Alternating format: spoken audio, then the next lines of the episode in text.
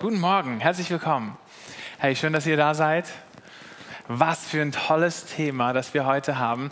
Ich werde gerade eintauchen und zwar mit einer Geburtstagsparty. Äh, mit Kindern, da darf man, muss man viele Kindergeburtstage feiern. Und das ist so die gesellschaftliche Erwartung, auch die, dass man, oh, genau, äh, das wäre schlecht. genau. man hier noch angekettet auf der Bühne. Ähm, genau, die Kindergeburtstage, dass man die feiert und organisiert und wenn man dann eine Bande von kleinen Kindern hat und eben je mehr Kinder das man hat, desto mehr Kindergeburtstage sind es auch. Unser System war pro Altersjahr wo du Geburtstag hast, so viele Freunde darfst du einladen. Also wenn du fünf bist, fünf Kinder, sechs, sechs. Genau, und dann bei acht machen wir Stopp. genau, das war sonst schwierig. Äh, und dann geht es dann wieder rückwärts runter langsam und dann bei 14 sagen wir, das ist das letzte Mal und danach organisiert ihr es euch selber. Ja, wir haben uns überlegt, wie könnten wir das ein bisschen einfacher machen, so eine wilde Bande von Kindern. Ähm, also gehen wir raus in den Wald. Das wäre doch was. Und, ui, okay, ich die Technik heute. Äh, kannst du mir, Damian, das kurz geben? Also habe ich geübt mit meiner Familie zuerst, bevor wir einen Kindergeburtstag gemacht haben. Im Wald haben wir was geübt. Äh, vielleicht kennt ihr das. Äh, wir haben keine, ähm, wir haben jetzt keine Haustiere gekauft, nee, sondern Schnitzeljagd. Kennt ihr das? Wisst ihr, wie das geht? So, also man, man, ähm, man nimmt so diesen Hobelspan und ähm, genau. Und dann geht einer voraus, das war dann ich, so, und die, der Rest der Familie ging dann hinterher. Und dann kann man so an einer Stelle ähm, so ein Zeichen setzen und dann wissen sie, da geht's lang. Und dann von dort aus müssen Sie gucken, wo ist das nächste Zeichen. Und wenn das dann da oben ist, oh, muss man da richtig äh, da rauspulen, so, dann Sie, ah, okay, da geht es dann weiter. Also gehen wir dort weiter. Und das hat super geklappt. Das war richtig cool. Also die Familie, die ist dann hinterher und dann hatten wir einen tollen Familiennachmittag und am Ende haben wir ein Feuer gemacht und so. Und dann haben wir eine Woche später, hatten wir einen Kindergeburtstag. Und dann bin ich wieder vorausgegangen. Und der Anfang, das war genau dasselbe, weil derselbe Weg in den Wald halt. Der, das ist derselbe. Aber dann, sobald wir im Wald waren, bin ich natürlich einen anderen Weg gegangen, als wir letzte Woche gegangen sind. Also dann ging es dann nicht hoch, sondern dann ging es dann da runter die Treppe und äh, rüber. Ha? So, das war das Zeichen da und jetzt müsst ihr euch vorstellen, das war da gar nicht mehr da. Aber ich sage jetzt nicht welches Kind. Das Kind war so on fire und begeistert und mit den ganzen Freunden. Ich weiß, wo es lang geht. Komm mir nach. Es geht da lang. Und dann sind die in Wald losgerannt. Und auch wo die Feuerstelle war, war nicht derselbe Ort wie vor einer Woche. Und meine Frau mit Kinderwagen und dem ganzen Material hintenher sehr langsam. Die sind ab die ganze Gruppe von Kindern zerstreut im Wald ohne Erwachsene. Das wäre jetzt die Beichte für all die Eltern. Genau. Äh, ich habe meine Frau noch selten so wütend erlebt. Er hat durch den Wald geschrien. Eben, den Namen den nenne ich jetzt nicht. Nein. Es war ja einfach Begeisterung. War ja einfach Begeisterung da. Irgendwann, nach ungefähr einer Stunde, haben wir alle Kinder gefunden in diesem Wald, zusammengebracht und dann trotzdem noch irgendwie Party gemacht.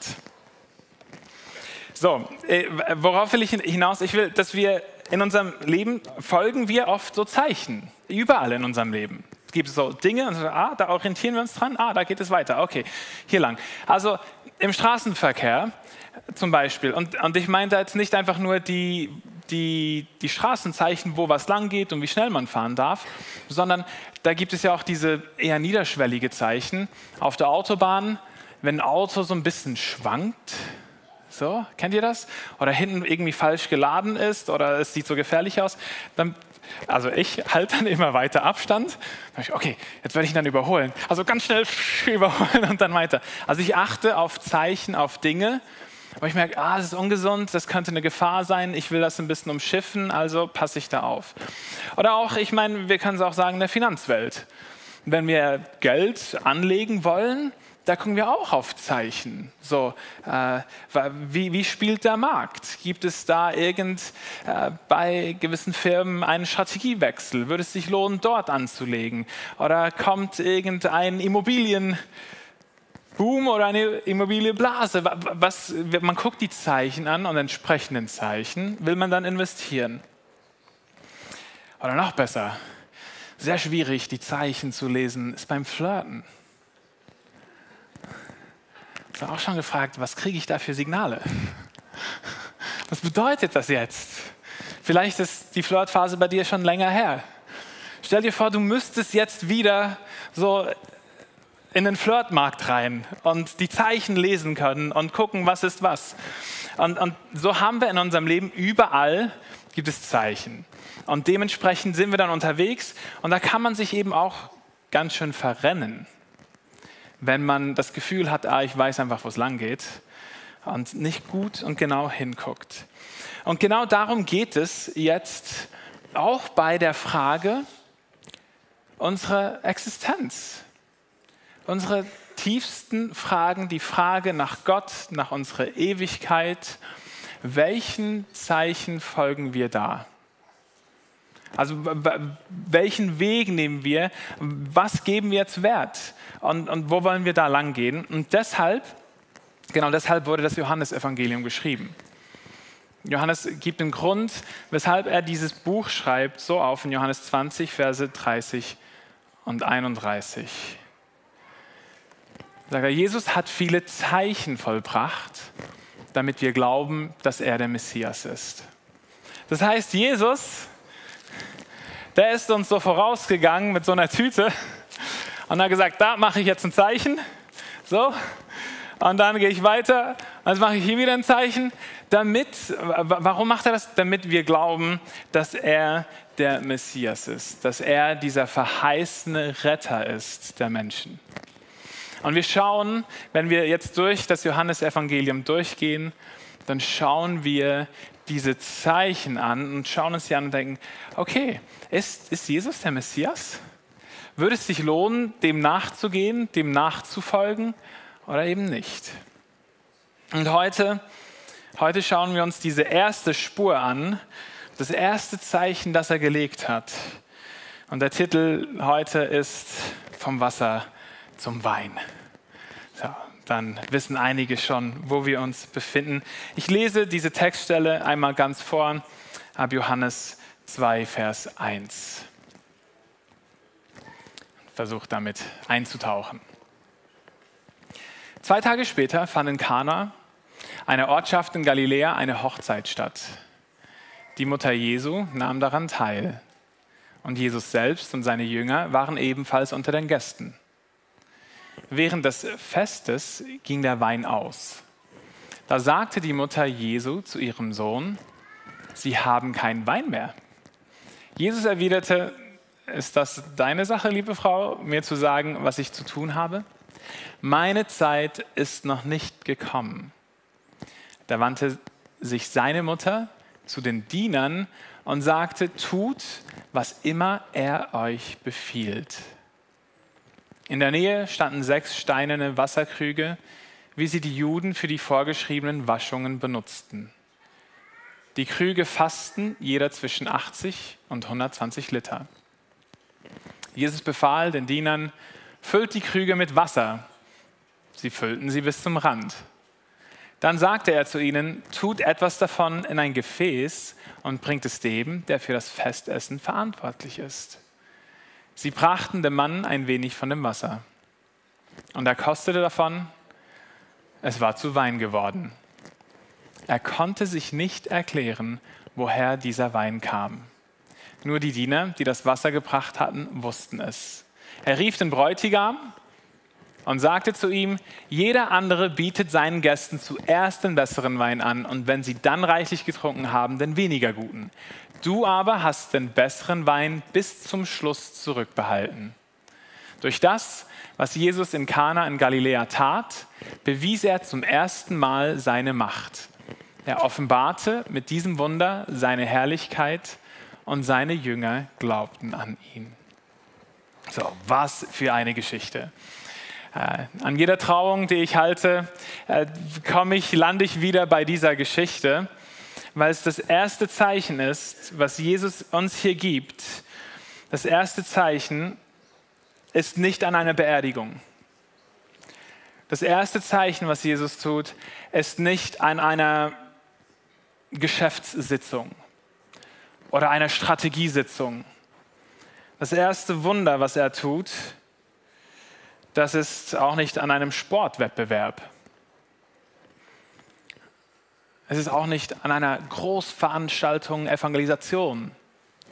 Nein, das erste Wunder, was er tut, ist eine Hochzeit. Und hier haben wir einen wichtigen Punkt, der Ort des Zeichens. Wo findet dieses Zeichen statt? Das sagt schon ganz viel darüber aus, was mit diesem Zeichen ausgesagt werden soll. Der Ort des Zeichens, das sagt ganz viel darüber aus, wer Gott ist und was er tut und was er hier bringt, was Jesus tun will. Und Hochzeit das ist etwas, was Gott ganz am Anfang installiert hat, als er die Frau nach dem Mann geschaffen hat, macht er, initiiert, initiiert er die erste Hochzeit, also ganz am Anfang, in den ersten Kapiteln der Bibel. Und wenn wir zu den letzten Kapiteln der Bibel gehen, dann wird wieder eine Hochzeit stattfinden. Also Hochzeit ist etwas, was alles umfasst.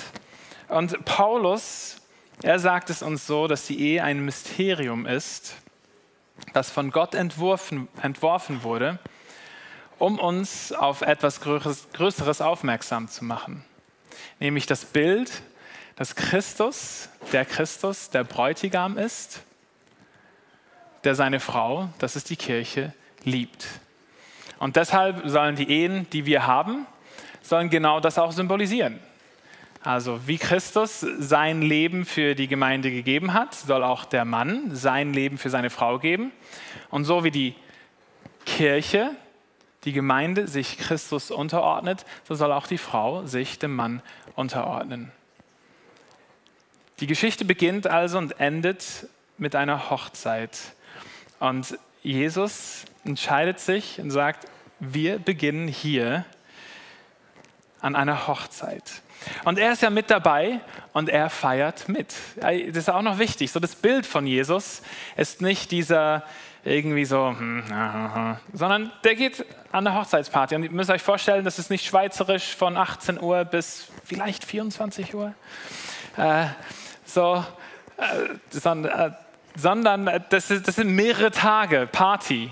Mehrere Tage lang wird gefeiert, wird gegessen, wird getrunken, wird getanzt. So, und da ist Jesus voll mit dabei. Als zweites ist, und das ist, das ist echt wichtig, ist der Zeitpunkt des Zeichens. Also wann findet dieses Zeichen statt? Weil bei Gott gibt es immer Zeitfenster. Und genau das war das Problem bei meinem Kind. Also eine Woche vorher, das wäre der Zeitpunkt gewesen, in die Richtung zu gehen. Da war das schon richtig. Aber eine Woche später, das ist ein anderer Zeitpunkt, das ist das Zeichen nicht dort, sondern das Zeichen ist hier. Und, und er hat, und er hat, also, er hat den falschen Zeitpunkt. Und hier ist eben der Zeitpunkt des Zeichens ist ganz wichtig und der ist verbunden mit Glauben. Wir lesen Vers 3, wie die Mutter, also Maria, zu Jesus sagt, sie haben keinen Wein mehr. Für die Sachlichen unter euch, ja, eine interessante Tatsache. Sie haben keinen Wein mehr. Sie fragen, mit welchem Ohr man hört. So ist äh, das eben das Sachohr oder ist hier ein Appell und sehr offensichtlich sagt sie damit, Jesus, mach was. Ich meine, warum muss Jesus was machen? Was ist hier, was ist das Problem? Sie will hindeuten und sagt, wir haben hier wirklich ein ernsthaftes Problem, weil sie leben in einer Schamkultur. Und das bedeutet, als Gastgeber, das ist ganz, ganz wichtig, dass man den Gästen das gibt, was, was sie brauchen. Und das, wenn es da zu wenig hat, dann, dann wird das das Leben lang an ihnen haften. Und sie werden für immer das Pärchen sein, das an ihrer Hochzeit nicht genügend Wein aufgetischt hat. Also es hier, es geht um Scham. Es geht darum, dass sie eigentlich in Schande fallen werden, wenn hier jetzt nichts unternommen wird. Ja, Jesus antwortet. Äh, manchmal denkt man, das ist ein bisschen harsh hier, wie er sagt. Ähm, aber er spricht, äh, er sagt äh, in dieser Sache, liebe Frau, darfst du mir nicht sagen, was ich zu tun habe? Jesus sagt von sich selbst, er tut das, was er den Vater tun sieht.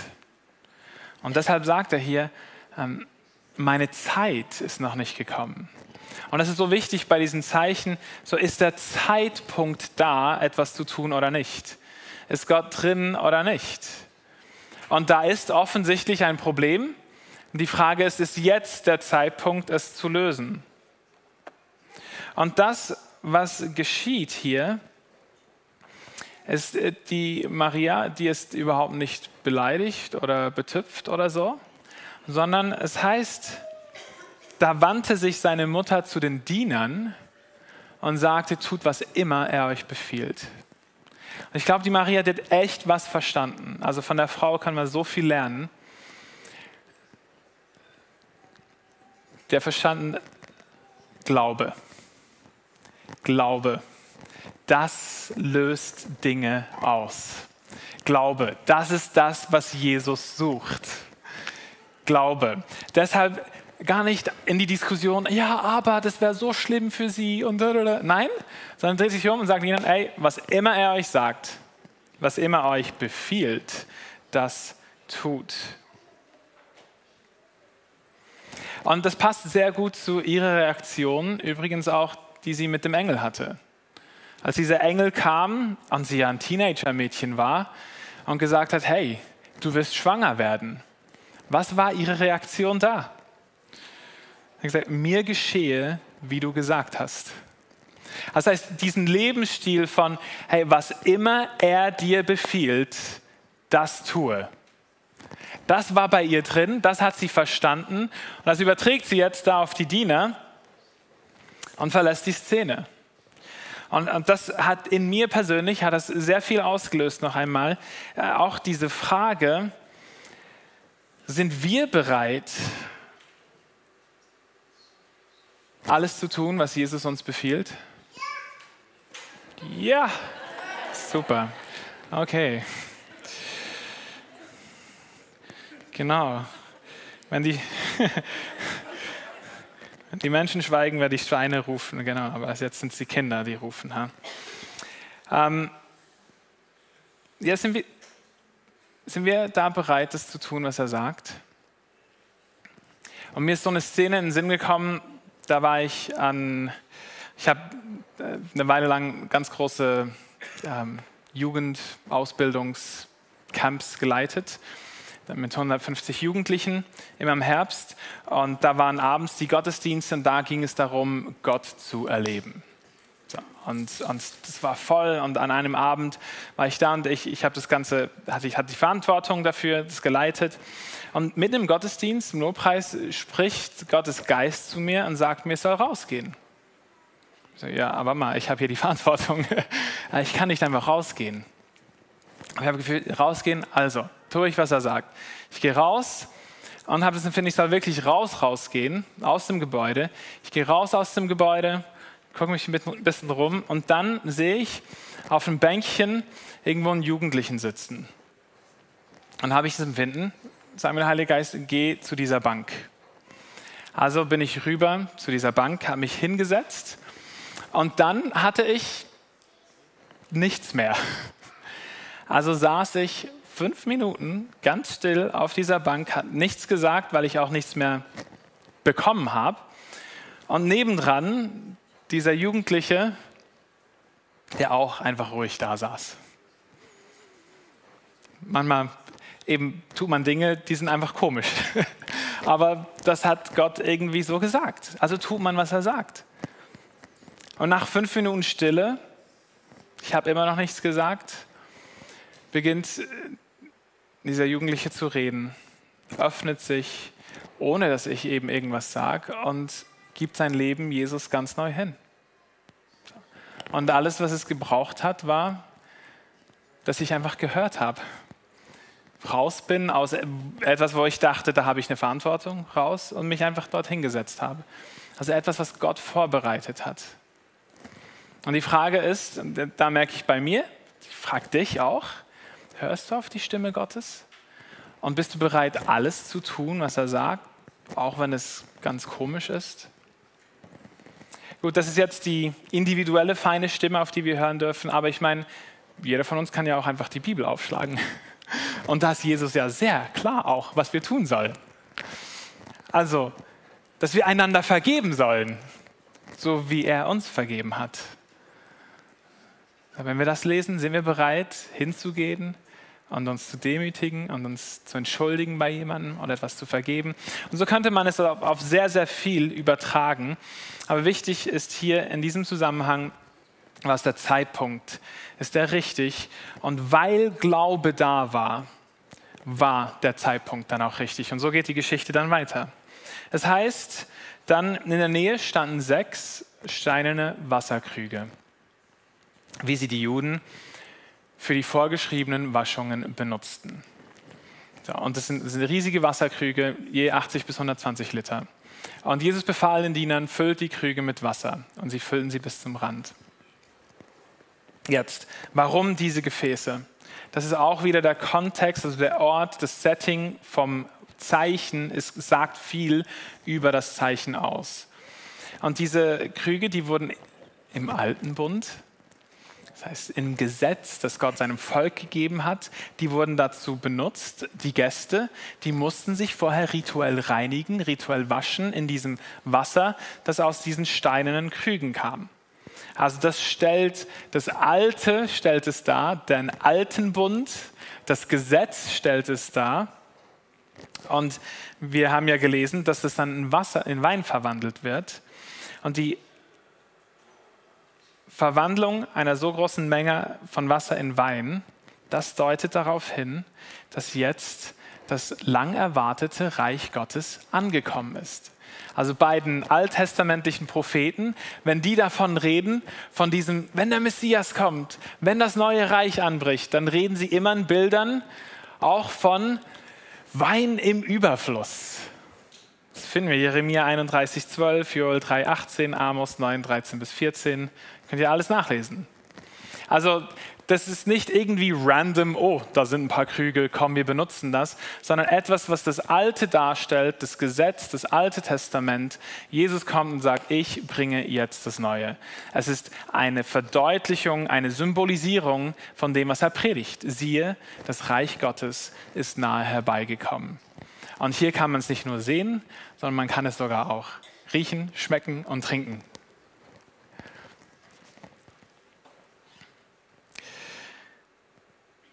Die Diener, die gaben ihrem Glauben Werke.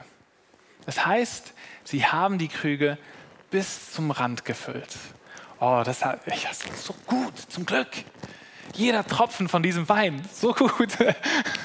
Das, und, und, da ist dann eben auch an uns die Frage mal bei unserem Glauben, wenn Gott redet oder wenn wir in der Bibel etwas lesen, so sind wir bereit, gehen einfach nur die Hälfte, füllen wir unsere Krüge zur Hälfte auf oder wie die Diener, die so hingegeben waren und gesagt haben, hey, und ich hole nochmal und ich hole nochmal Wasser und ich fülle das Zeug bis zum Rand hoch. Das ist, das ist Gehorsam. Hey, bin ich bereit, Gott zu vertrauen und zu füllen, bis es nicht mehr geht. Ganz hoch zu füllen. Wenn Gott etwas Unlogisches von dir verlangt, eben, dann machen wir es manchmal halbpatzig. Aber auch hier haben sie den Glauben zum Ausdruck gebracht, indem sie sich voll reingegeben haben. Und dann wird es ja noch komischer. Dann sagt er zu ihnen, tut etwas in ein Gefäß und bringt es dem, der für das Festessen verantwortlich ist. Sie brachten dem Mann ein wenig von dem Wasser und er kostete. ich weiß nicht, wie, wie sich das angefühlt haben muss.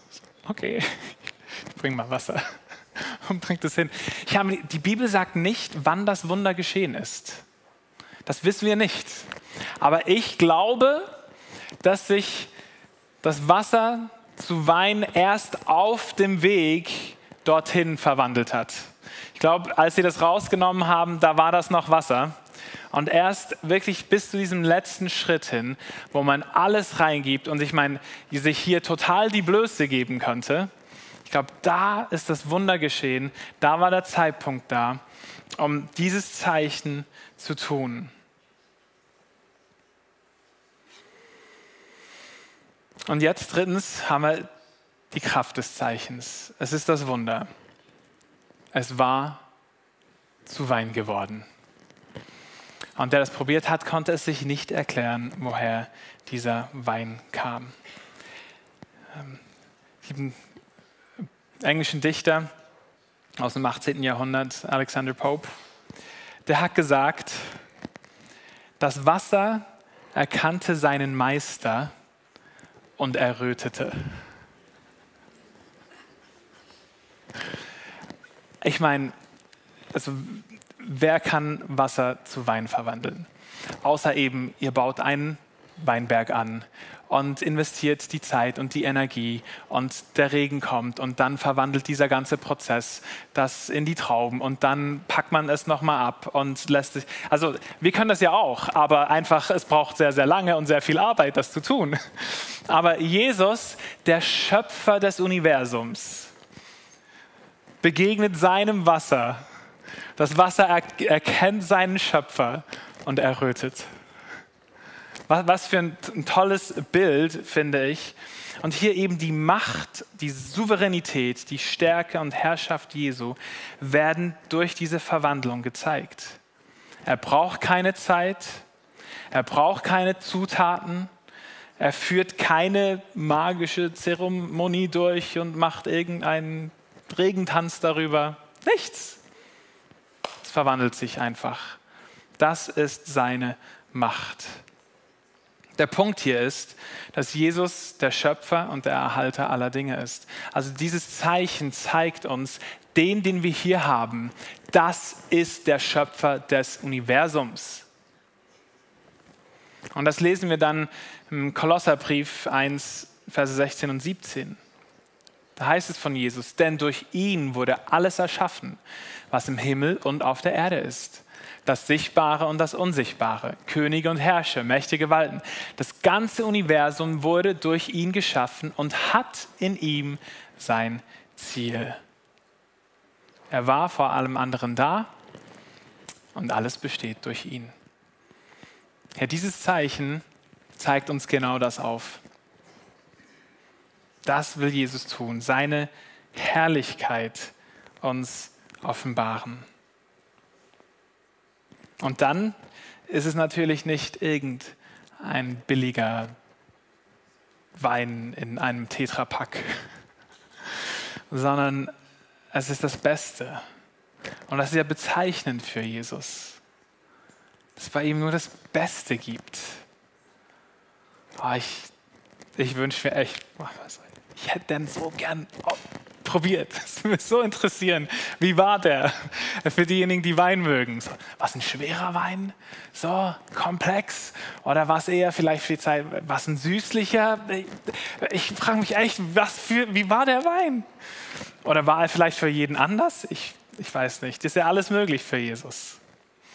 Aber wichtig ist, kein, nichts Minderwertiges, sondern das Beste. Und was tut Jesus hier mit diesem Zeichen auch? Ist das, was äh, das Anliegen seiner Mutter war. Hey, wir haben hier ein Pärchen, die haben ein echtes Schamproblem jetzt gerade. Die werden bloßgestellt werden und die Schande werden sie ihr Leben lang tragen müssen. Und was Jesus tut mit diesem Zeichen, ist, er löst das Schamproblem. Er löst es. Ja, noch mehr, aus der Schande verwandelt er Ehre. Alle reden dann davon, wow, Die haben den besten Wein bis zum Schluss aufbewahrt. Wie cool ist das? Aus Schande wird Ehre. Und das ist ja sein Auftrag. Dazu ist Jesus gekommen. Er ist gekommen in unsere Leben, um die Schande unseres Lebens, unser Unvermögen zu nehmen. Und er verwandelt es in Ehre. Das ist die ganze Story in einem Zeichen. Und das will er auch bei dir tun. Das heißt in diesem letzten Vers, er offenbarte mit diesem Wunder seine Herrlichkeit. Und dann und seine Jünger glaubten an ihn. Die Band darf nach vorne kommen. Und das ist jetzt die Frage, glauben wir ihm? Die Jünger, die haben da an ihn geglaubt. Und jeder von uns muss sich eben genau diese Stelle, diese Frage auch stellen, wenn wir dieses Zeichen sehen, was Jesus hier tut, glauben wir, dass es eine gute Nachricht ist und wollen auch wir unser Vertrauen und unser Glauben in ihn setzen. Jesus zeigt uns seine Herrlichkeit. Und da gibt es zwei Reaktionen. Eben, äh, auch die Leute, die da waren. Viele haben die Wunder gesehen, das Zeichen gesehen und haben nicht an ihn geglaubt. Und das ist das Besondere am Glauben.